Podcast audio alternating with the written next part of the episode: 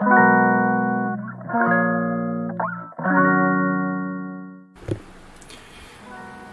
い、えー、始まりました。また、いつか思い出すラジオ。えーと、8月の今日は2日、えー、午前9時17分になっております。えーと、先ほど、1時間ぐらい前ですかね。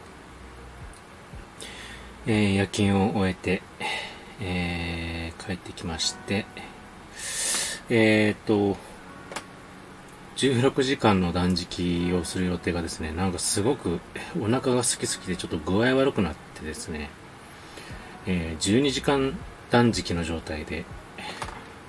えー12時間、10 14時間かな ?14 時間断食の状態で、えー先ほど朝食、あ、夕食か。えー夜勤帰りなので夕食となりますね。うん、を食べて、えーちょっと一段落をついて、え収録してます。えーと、今日ですね、ちょっとお話ししたいのが、えーと、皆さんあの、まあ好きな、えーと、アーティスト、まあ、歌手であったりバン、バンドさんとかね、えーグループとかいろいろとあると思うんですけども、えー、まあ、前回、前、前回というか先日ですね、第10回目の配信を、まあ、後で、えー、再放送的にちょっと聞いていただければなと思うんですけども、まあ、個人的な、まあ、推し活じゃないんです。けども、まあ好きなバンドというかお世話になってるバンドさん、お世話っていうか、まあ割とね、若い時からずっと長く聴いてるバンドさんがいるんですけども、えーちょっと私の知ってる界隈でっていうか、えーところでですね、そのバンドさんの、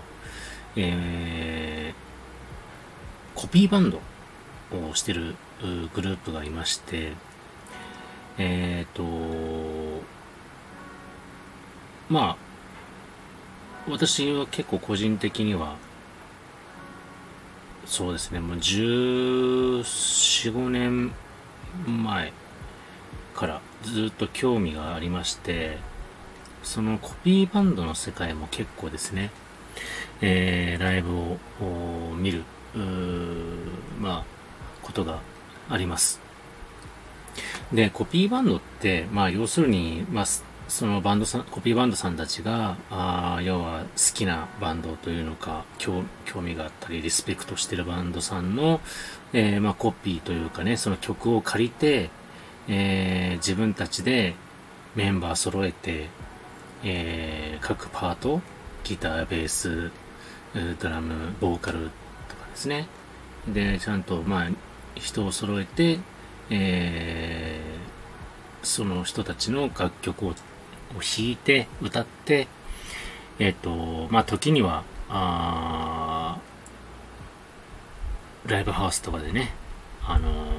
コピーバンドとして、えーその曲を、えー披露するというような、えー世界なんですよね。で、まあ、いろんな、あの、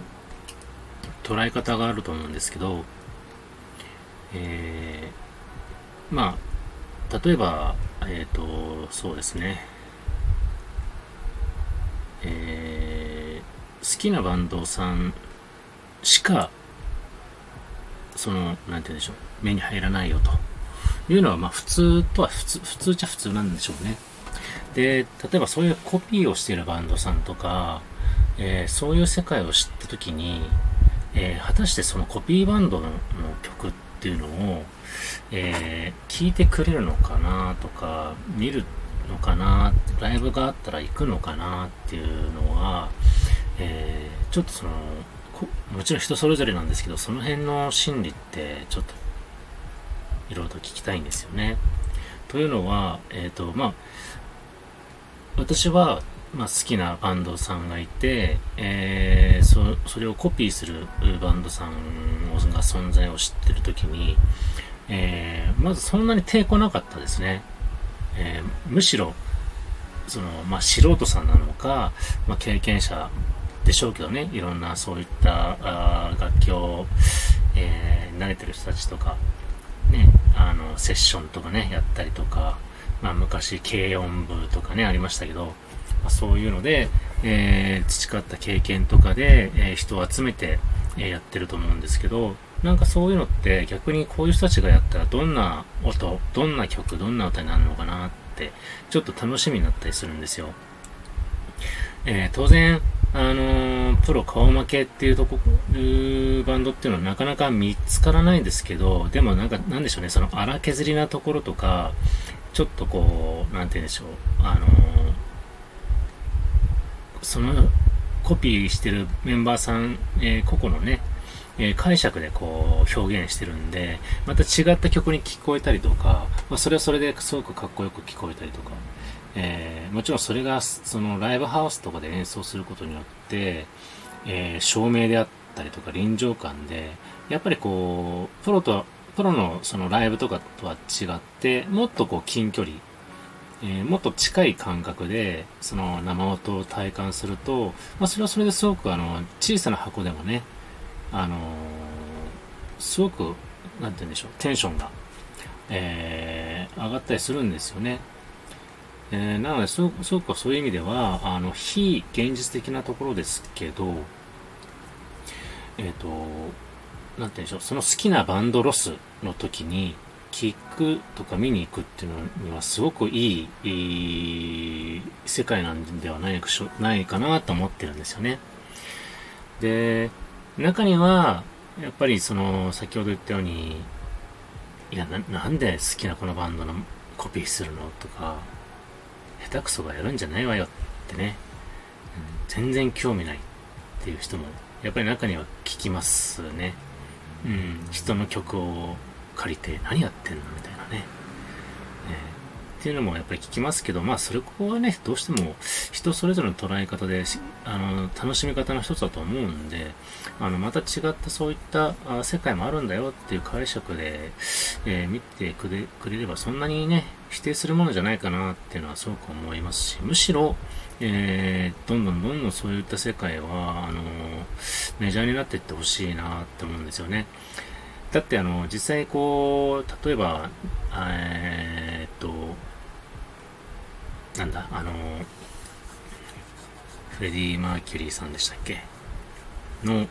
クイーンか。クイーンだって、あれ、ビートルズとかもそうだったのかな？やっぱり、海外とかも特にそういう本家のバンドさんとかグループさんたちが、そういう、まあ、コピーであったり、モノマネをするバンドさんがね、あまりにもクオリティが高いバンドさんとかでしたら、すごく、あの、公認バンドみたいな感じでね、あの許してくれたりして、それはそれであの、公認されたバンドさんもすごくこう、活動されていて、えー、集客も半端なかったりとか、なんかすごく、やっぱりそういう世界もあるんですよね。日本でも多分そうだと思うんですよ。えっ、ー、と、私を知っる限りでは何だろうな。まあ、公認かどうかは別ですけど、あの、コピーバンドとしてすごく、あの、いうメジャーなバンドさんって結構いるなと思いまして、サザンとか、チューブとか、まあ、ロックバンドであったら、X とか、えー、なんかそういうところで多分、あの、本家のバンドさんが、あの、そういう活動を見られたりとか何か知ったりとか、YouTube とかで見てるのかわからないですけどね。え、そういうのですごく知って、公認されてるバンドさんって多分いると思うんですよね。で、もう、あわよくばもう、本家のバンドに招待されて一緒にやるとかっていうのも多分、やってるバンドさんっていると思うんですよね。だからそういう意味では、あの、一つの、や、あの、バンドさん側からしてみたら夢ですよね、やっぱり。本家と、本家の前座に出るとか、ね、本家さんとセッション一曲でもいいからするとか、ね、それ、しかもそれが人のね、あの、ファンの前でやるってなったら、なおさらもう緊張マックスで、あの、最高のステージになっちゃうんじゃないでしょうかね、そういうメンバーさんにとっては。だからそういうのを結構、あの、意味、そういう意味では、あの、コピーバンドの世界っていうのは、あの、幅広いと思いますし、あの、アンダーグラウンドな世界じゃないですけど、あの、小さなそういう、各ね、あの、皆さんのお住まいの近くにあるライブハウス、小さなライブハウスとかでも、大半はやっぱり、えー、オリジナ、オリジナルのね、あの、これからもう本当にこう、まだ売れてない、本当にこう、プロを目指すバンドさんのライブもあれば、えー、コピーバンドっていうカテゴリーで、えー、イベントとかやってるのもあるので、あの、いい、なんて言うんでしょうね、こう、気晴らしというかリフレッシュするには、そういう生音を聞きに行くのも、えー、楽しいんではないかなって思います。で、なんか、いろんな響きがあるんですよね。コピーバンドであったりとか、あの、トリビュートバンドとか言われたりとか、あとリスペクトバンドとかね。まあ、捉え方次第なんですけども、えっ、ー、と、なんですって言ったらいいんでしょうかね。コピーバンドって言っても、単なる、なんて言うんでしょう。あの、ま、間違ったってわけじゃないんですけどね。あの、それはそれでいい、その人たちのいい表現だと思うんで、自分たちの武器だと思うんでいいんですけど、うん、例えばコスプレだけとか、うん、モノマネだけやって、もう夫とかまたははちゃめちゃであったりとか、えー、またはその逆もありますよね。あの、コスプレ全く無視して、もう音だけ、えー、楽器とかね、あの、自分たちのギアで演奏して、えー、好きな曲、好きなバンドさんとかのコピーを、コピーっていう、まあ、な、名でいいんでしょうかね。ココピーというか、まあ、本当に、その人たちの、あの、オリジナリティも含めた、ね、要素を踏まえた、あなんかこう、なんて言うんでしょうね、こう、リメイクというんですかね。うん。こう、自分たちでオリジナル、オリジナルにこう編曲して作ったりとかね、そういう風に披露してるバンドとかもいるんで、あの、聞く人は聞く人ですごく楽しいんではないかな、それを見たり、見たりとかするだけでもね。あの曲はこんな風に変わるんだとか、あ、こんなアレンジも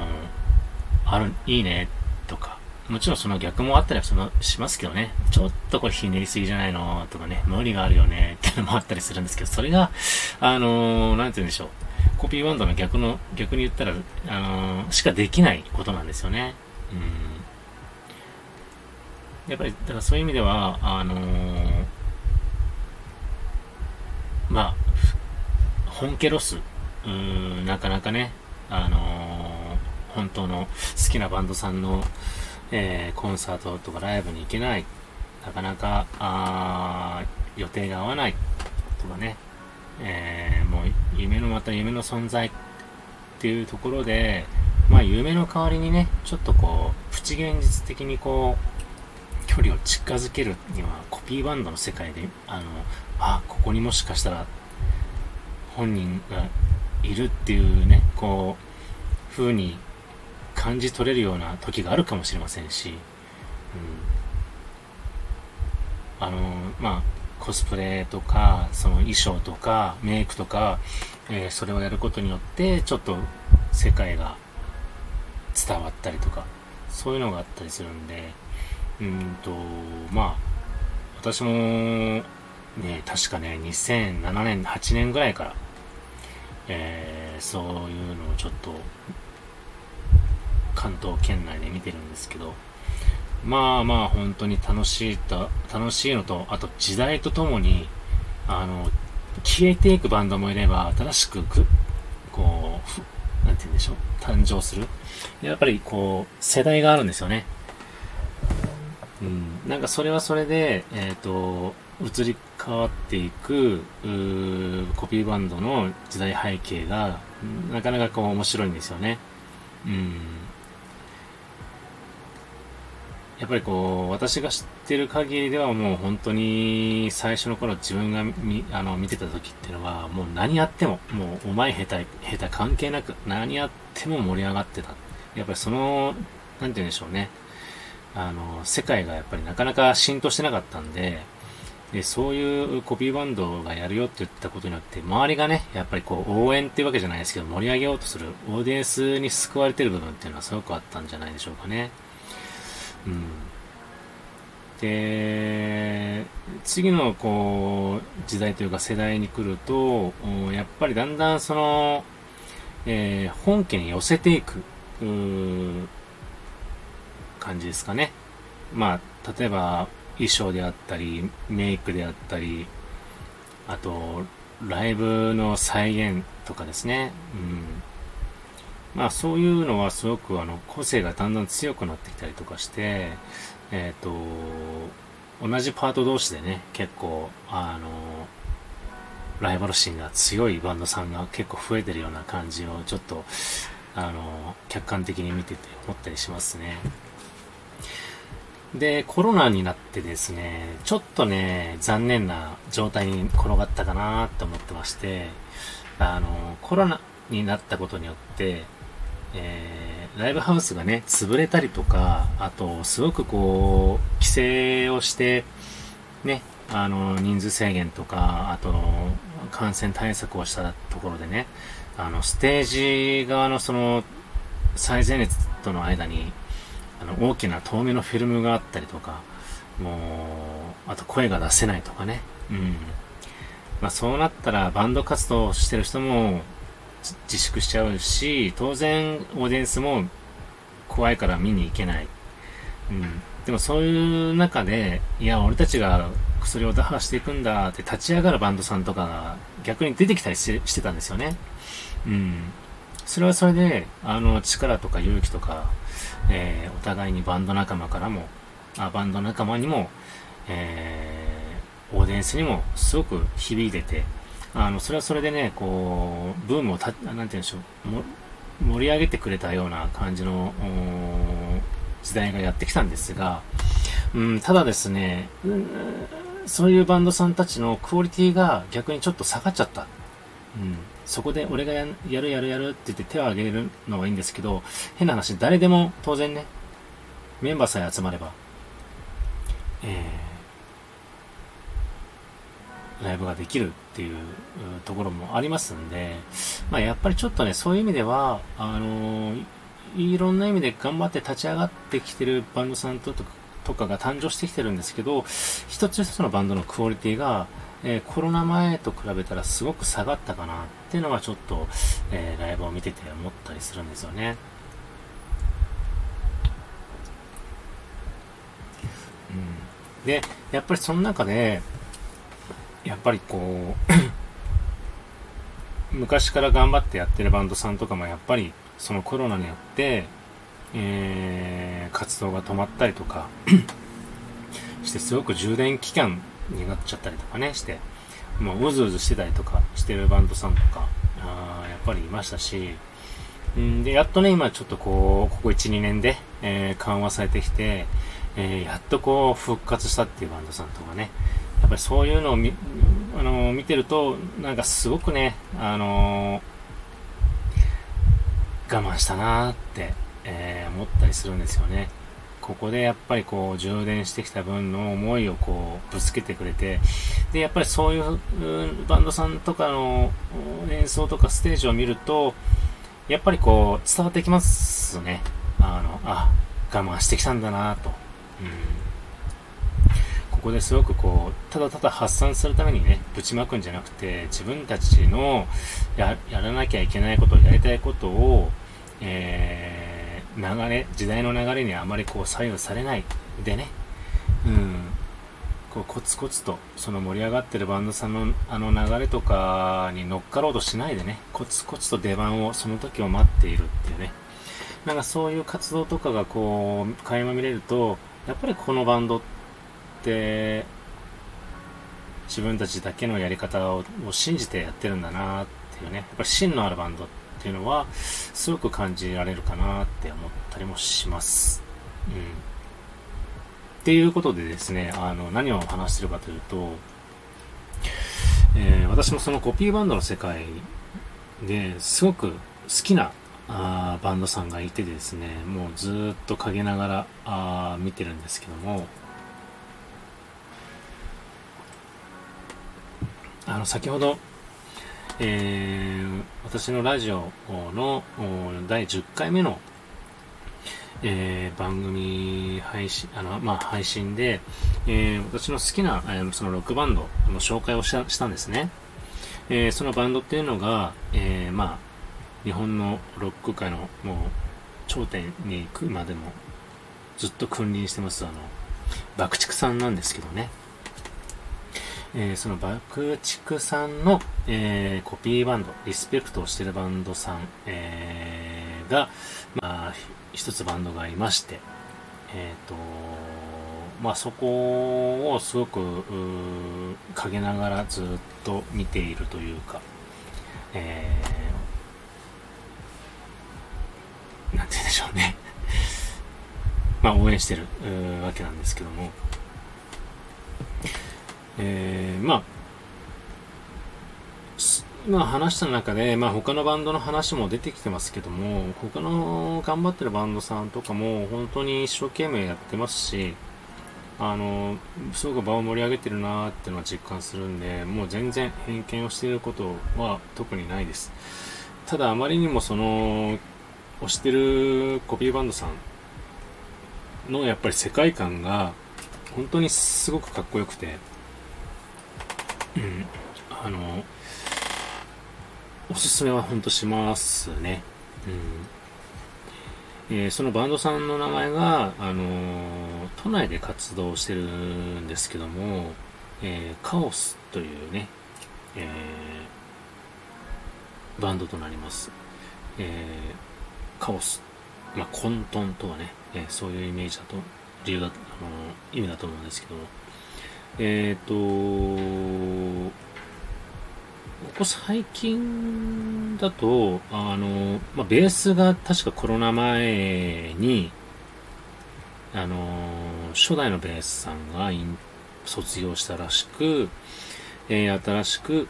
新加入したベースさんがいたりとか、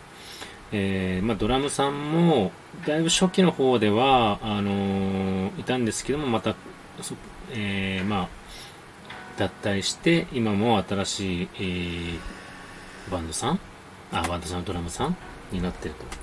で、フロントの上手下手ギターさんとボーカルさんはもう結成当時から変わらず、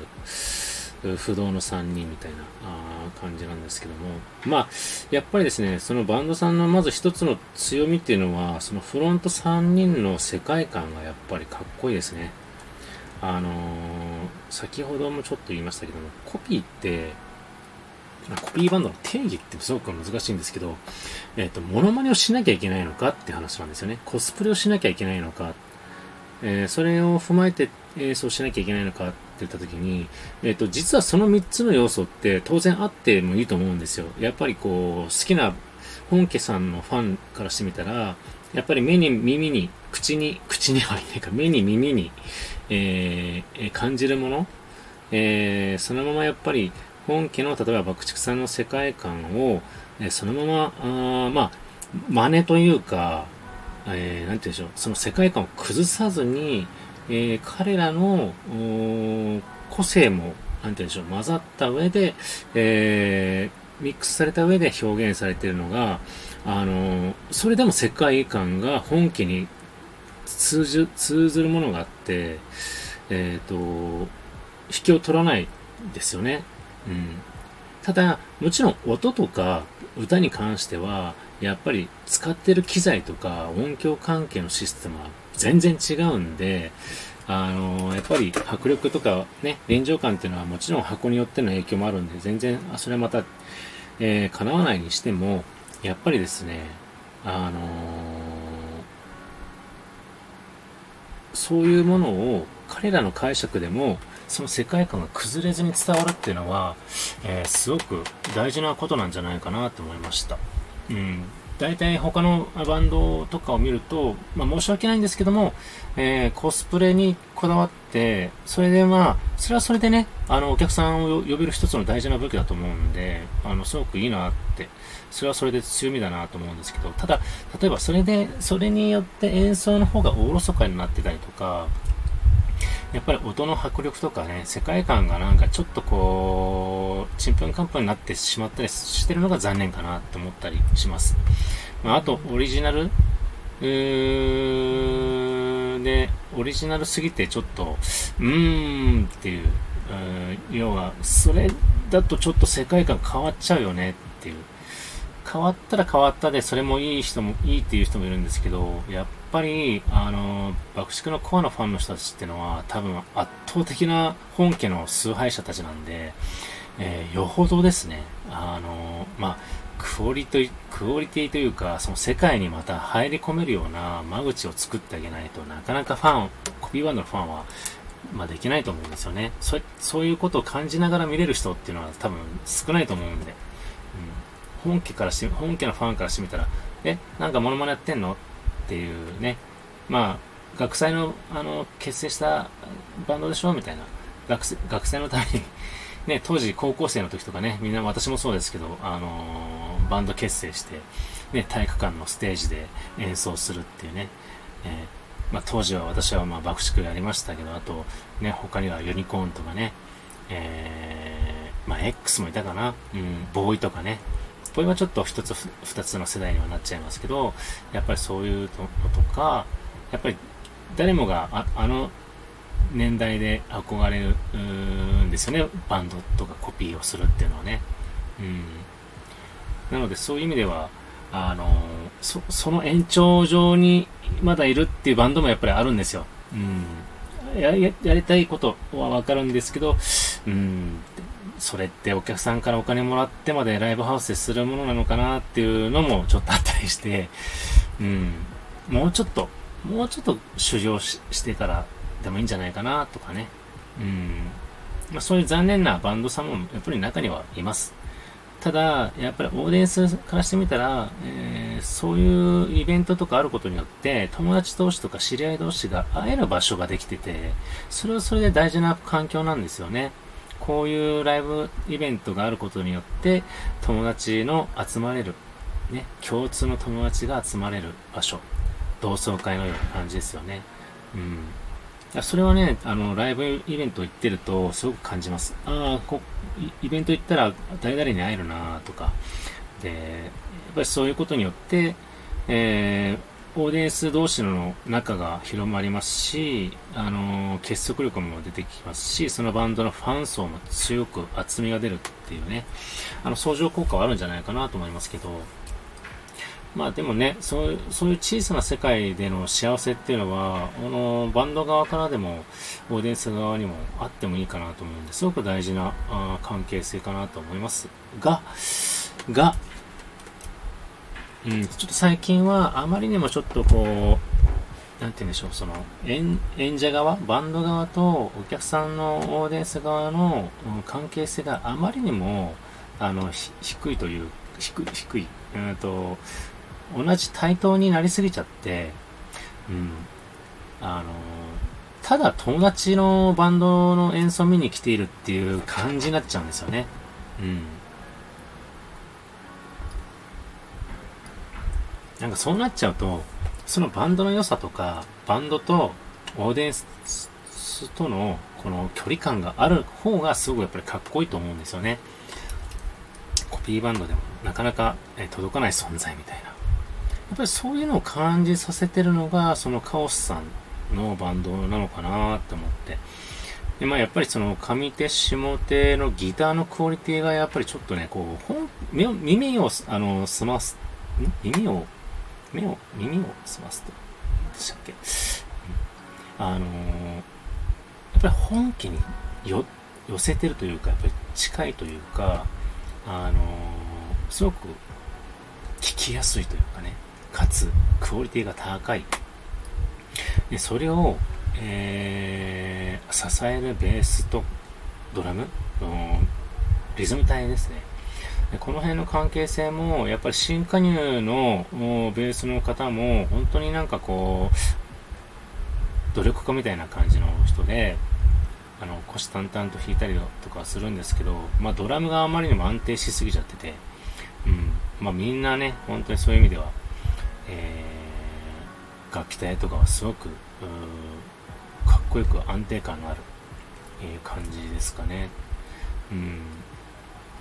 特にその、まあ、先ほど言った上手下手は、えー、爆竹で言うと、えー、あのモンスターね、今井久志さ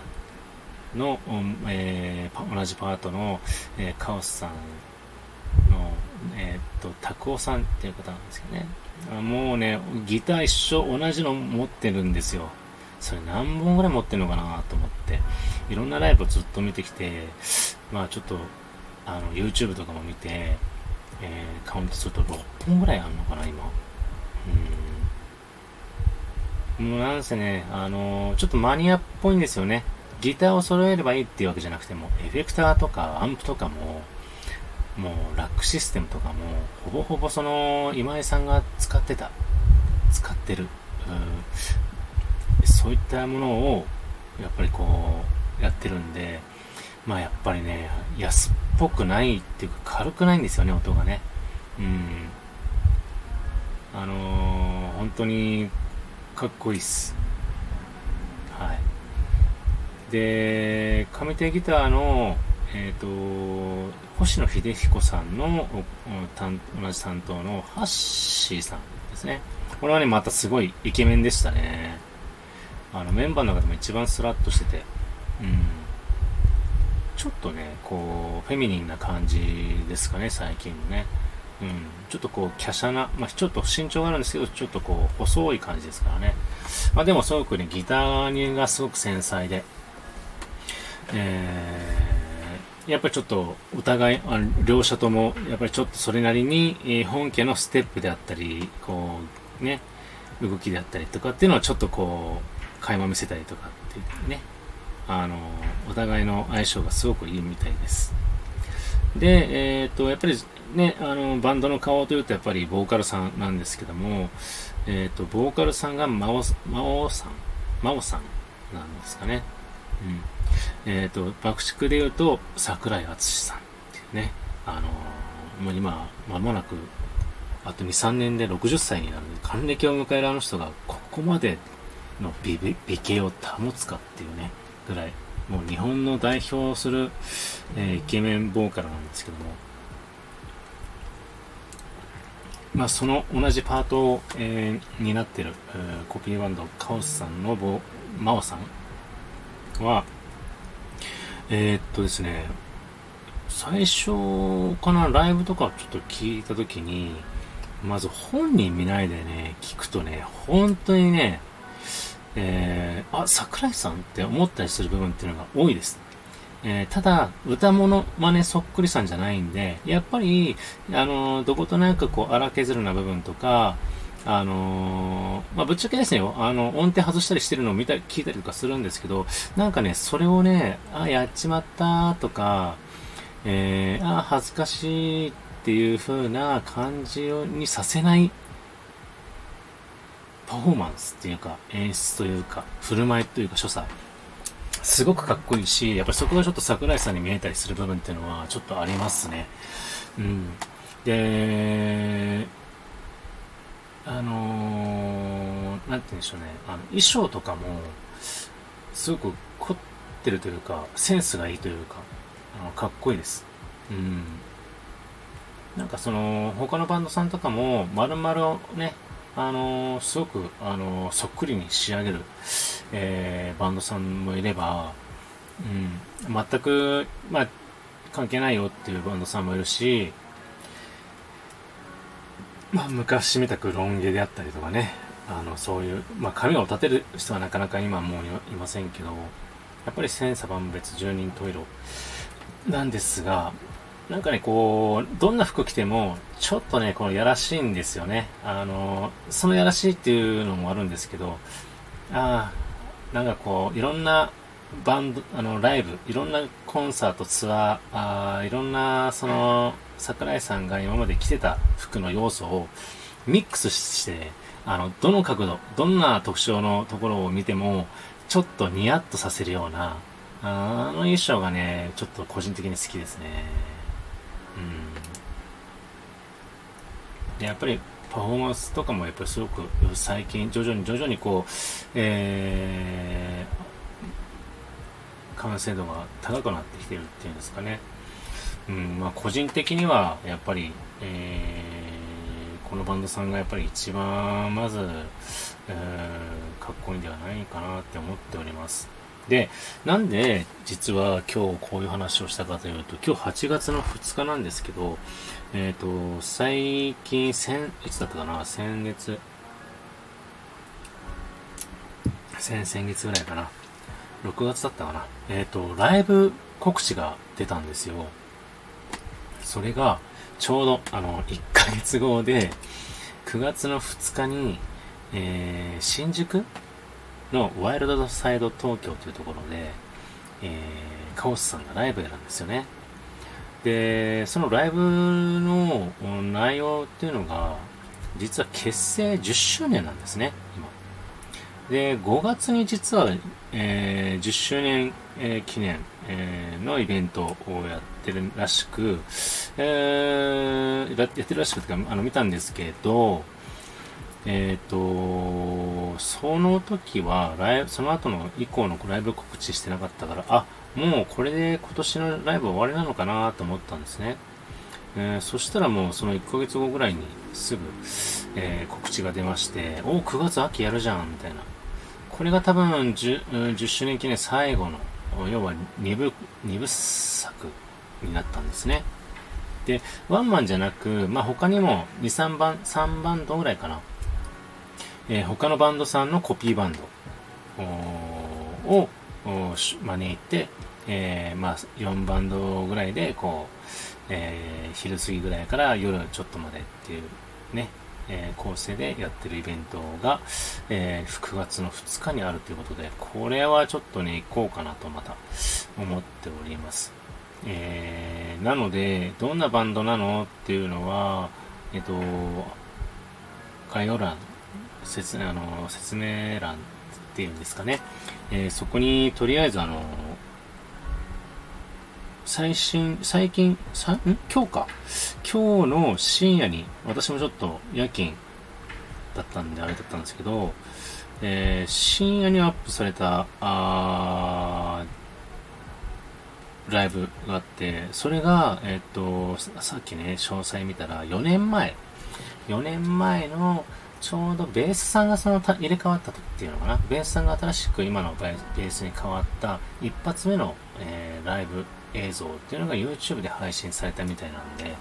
これ概要欄に URL が貼っとくので、よかったら見てあげてください。まあ、駆逐を知ってる人、知らない人問わず見てもらえると、あの、荒削りさとかがまたね、ちょっとこう、なんて言うんでしょう、次の、次へ次へとどんどんどんどん期待が膨らむ楽しさっていうのがあったりとかして、私もこれ何回も、えー、他の、ね、あのー、ライブとかも見てるんですけども、あのー、失敗も成功もね、かっこいいんですよ。うん、間違ったりとかするのって。まあ、それはプロにとっては、すごく屈辱的というかね、あのまあ、もちろん間違ったりとか、あの歌詞間違ったりとか、ね、えー、そういうのって本人からしてみたら、いやーって苦い思いかもしれませんけど、なんかでも、振り返っちゃうと、そういうのがあるから逆に、あの、生々しいというかね、うん、素人だからなのか、セミプロだからなのか、インディーズ出身なのか、いろんなね、あのー、キャリアを持った人たちが多分、えー、バンドを組んでやってると思うんですけど、まあ、この人たちは、あの、ステージ上の魔物はいるんですけど、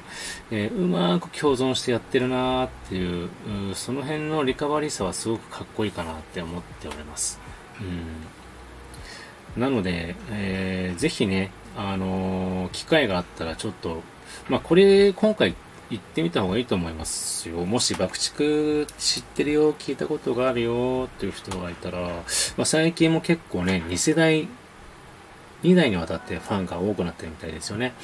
爆竹さんも結成35周年ということは、当然ね、えー、まあ、18、19、20歳ぐらいの子がね、当時結婚して、えー、子供を産んじゃえば、もう20代前後の人もいるでしょうし、ね、もうそれ以上の子もいるかもしれませんけども、やっぱりそういう人たちがまた、あお母さんが聞いてるから私も好きになったっていうね、えー、そういった感じでやっぱり2世代でこう、ファンになってるっていうね、えーそれもすごいなと思うんで、まあ、そういうバンドさんも本家もやっぱり今ツアーアルバム引っ提げてツアーをやってるさやってる最中なのかな？もう終わるのかな？また秋口にまた始まるみたいですけど、そのバンドのリスペクトしているカオスさんっていうのは、ぜひ機会があったら見てもらえるといいかなと思います。あの、今チケットも予約中みたいで、えっ、ー、と、私はよくメールで、あの、問い合わせて、えー、今度のライブ、なおち1枚よろしくお願いしますみたいな感じで、えー、メールで送ると、えー、当日ライブハウス行って受付で名前を言ったらそこで、えー、お支払い入場みたいな感じなんであの最近は何でしょうね、チケットの相場って、まあ、ちょこっと上がってはいるんでしょうけど、確かカオスさんのイベントの、今予約とかをすれば、500円割引なのかな、2500円なんですよ、チケット。うん。あの、決して高いとは思いません。あのバンドの演奏を聴くにあたって。ただ、他のバンドさんとか見に行った時は、もうちょっとなとか、あの、あれですよ、2500円じゃなくて2000円だったりするんですけど、えっ、ー、と、コロナ前とかは1500円とか、1000円とか、2000円の世代だったんですけど、やっぱり500円ぐらい上がってるんですけど、カオスさんは500円上がっても大丈夫。うん、と思います うん。で、他のバンドさんはもうちょっとやっぱり頑張ってほしいなーって、えー、思ったりもしますけど、でもね、こうやってね、あのー、戦国時代じゃないですけど、まあ、ライバルというか、そういうのがい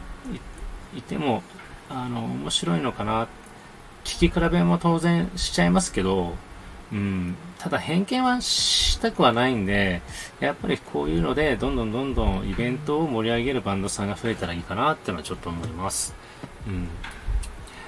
はい。えー、ということで、ちょっと今日は、えー、推しのバンドさんの、コピーバンドをしている、バンドさん、カオスさんをちょっと、紹介がてら、えー、コピーバンドの定義みたいなね、えー、ものをちょっと踏まえて話させていただきました。えっ、と、またね、難しいですよね。そのさっき言ったように言い方悪いかもしれませんけど、学芸会、学祭とかの学祭、学園祭バンドじゃないし、かといってカラオケじゃないんで、やっぱりね、そこにはこう人から、人様からお金をもらってやってるとして、あの、知ってる、知ってるバンドさんとしては本当にプレッシャーもあるんでしょうけど、でもそういうステージ上で、えー、陰で見えない努力とか練習してるのを、この一発のね、えー、魔物が住んでいるステージの上で演奏するあの、なんて言うんでしょう、緊張感とかがまたかっこいいんですよね。うん。緊迫感ちょっと感じますもん。うん。だからあれは、あのー、本家で味わえない、えー、なかなかと席も遠くて、ね、私なんていつも、あれですよ、1階席とか2階席の奥とか、後ろから、えー、7、8列目とか、なんかそういうね、中途半端な、え、ところによく、えー、チケット取れたりしますけども、まあ、そういうのも含めてちょっと音楽、皆さんが今聴いてる音楽であったりとか、えー、好きなバンドさんとかアーティストさんの、もしね、ちょっとこう、リサーチしてみてください。もしかしたらコピーバンドとか、コピーをしてる人とか、えー、活動してるかもしれませんので、そういった方をちょっとね、あの、探ってって、ライブやりますとかやってるような活動してる方がいたら、ぜひちょっとそういうところに足運んでみて、あ、こういう世界もあるんだな、こういう楽しみもあるんだなっていうのはちょっと実感していただけると、えー、面白いかなと思います。えー、爆竹さんの、えー、コピーバンド、カオスさんは、あの、個人的には おすすめなんで、よかったら見て、見に行ってあげてください。もしかしたら、会えるかもしれません、ナオチさんに、私に。酔っ払ってるかもしれませんけど。はい。ということで、えー、また、えー、今日もね、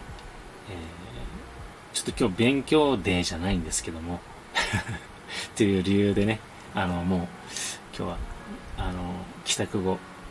ご飯食べて、えー、ちょっとビールを飲ませていただいてますけども、えー、またね、お昼から夕方にかけて仮眠をとって、また夜頑張っていきたいと思いますので、皆さんもね、今日朝からすごい暑いですけども、